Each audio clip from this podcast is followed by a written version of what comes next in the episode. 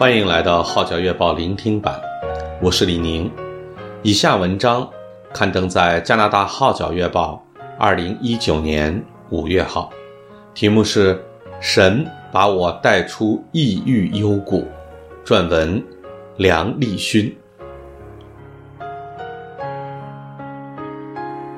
全球患抑郁症病人超过三亿，患者自杀率很高。没想过我居然成了其中的一员。在去年十月初开始，整整半个月，我经历了有生以来身心最痛苦的日子。我竟然患上了严重抑郁症。感谢神，最终是他的话医治了我，是他把我带出幽谷。其实早在两三个月以前，已有抑郁状，乏力、心跳减慢、疏懒嗜睡、兴趣减退、情绪低落、不想与人交往、想法负面、闷闷不乐。那时以为能熬过去，没有正事，怎知在十月六日晚，整个人心塌了下来。晚上辗转反侧，负面思想如巨浪涌来，摆脱不掉，令我全身发抖。人在混沌折腾中，不断看时钟，度秒如年。待天亮，情况更差，心律不齐，胸口压着闷气，呼吸不顺，没有食欲，硬把食物送进口里也不能下咽。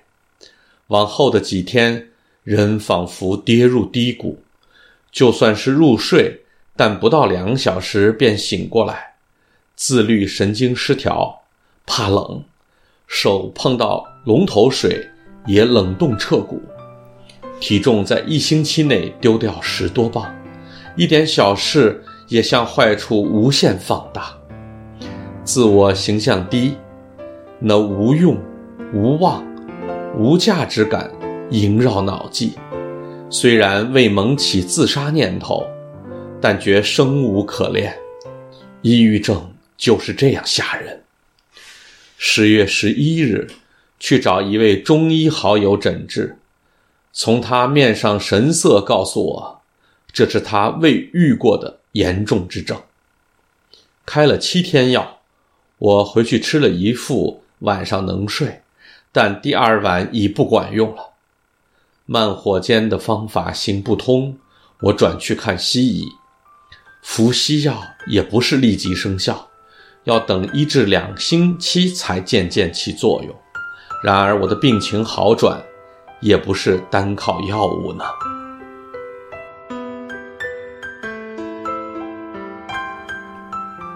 回头想想自己发病因由。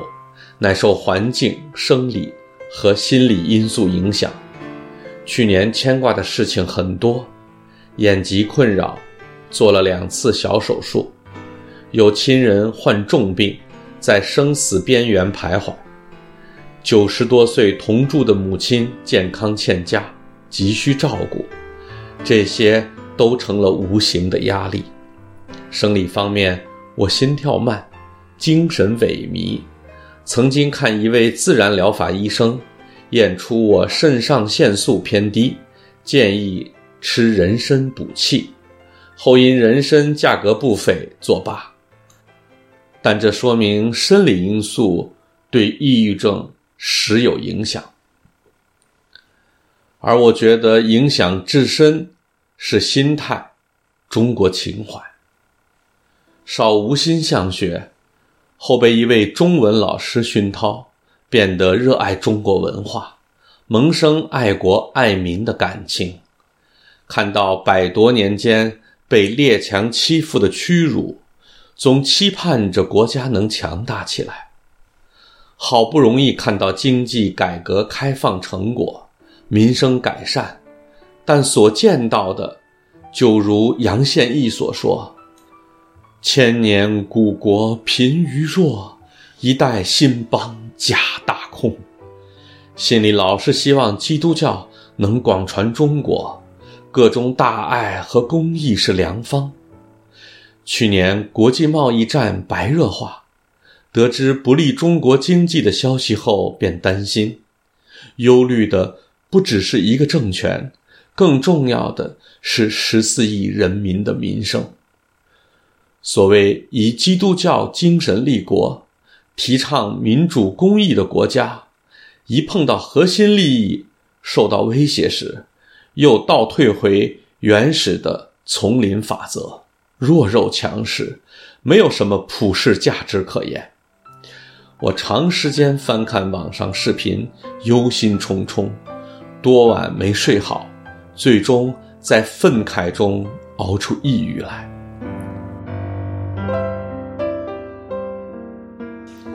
抑郁带来的身心痛苦，逼着我去反思。不论自己先前的想法是对是错。肯定心态是错的，只有爱才能化解恨。首先是回归神的教导。圣经不是说，我要宽恕他们的不义，不再纪念他们的罪愆。希伯来书八章十二节。你不要害怕，因为我与你同在。以赛亚书四十一章十节。所以，不要为明天忧虑，因为明天自有明天的忧虑，一天的难处一天当就够了。马太福音六章三十四节。有家人亲友、弟兄姊妹的支持十分重要。当然，首先是太太，得知我患病，她就怀着满有信心的目光。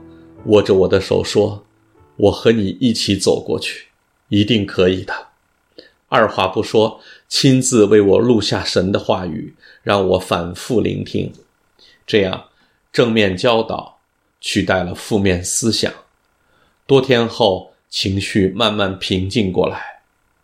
听神训诲，改变心态，才是最重要的第一步。此外，他又鼓励和陪我每天做运动。并一力承担起照顾母亲的起居生活，一群弟兄姊妹不单为我祷告，更有实际行动与支持，予以慰问，就如天使在我左右。这份关爱友情，让在病中的我深切感受到。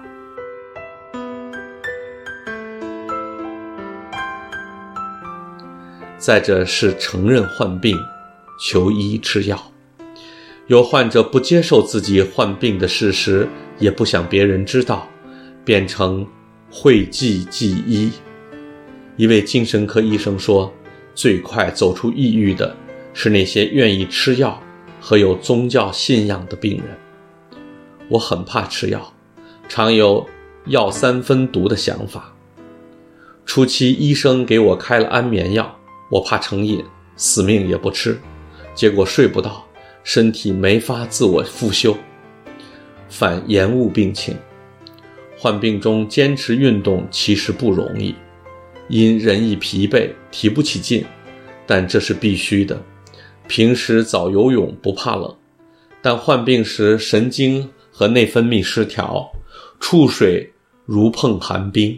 莫说下水，从更衣室推门去泳池，已冷得退缩。我坚持在蒸汽室做运动，自愈能力活化细胞，身心放松，抑郁症感觉也慢慢缓和。改变抑郁的恶性循环，要勇于重投正常社交活动。十一月七日要教拉筋运动，虽然手在抖，说话在颤，仍逼自己上课。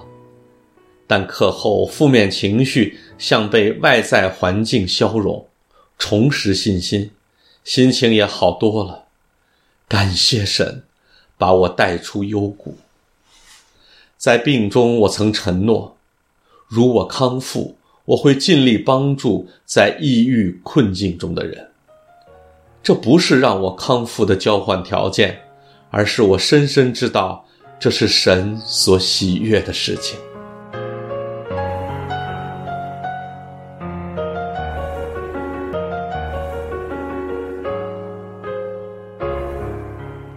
以上文章刊登在加拿大号角月报二零一九年五月号题目是神把我带出异域幽谷撰文梁立勋我是李宁。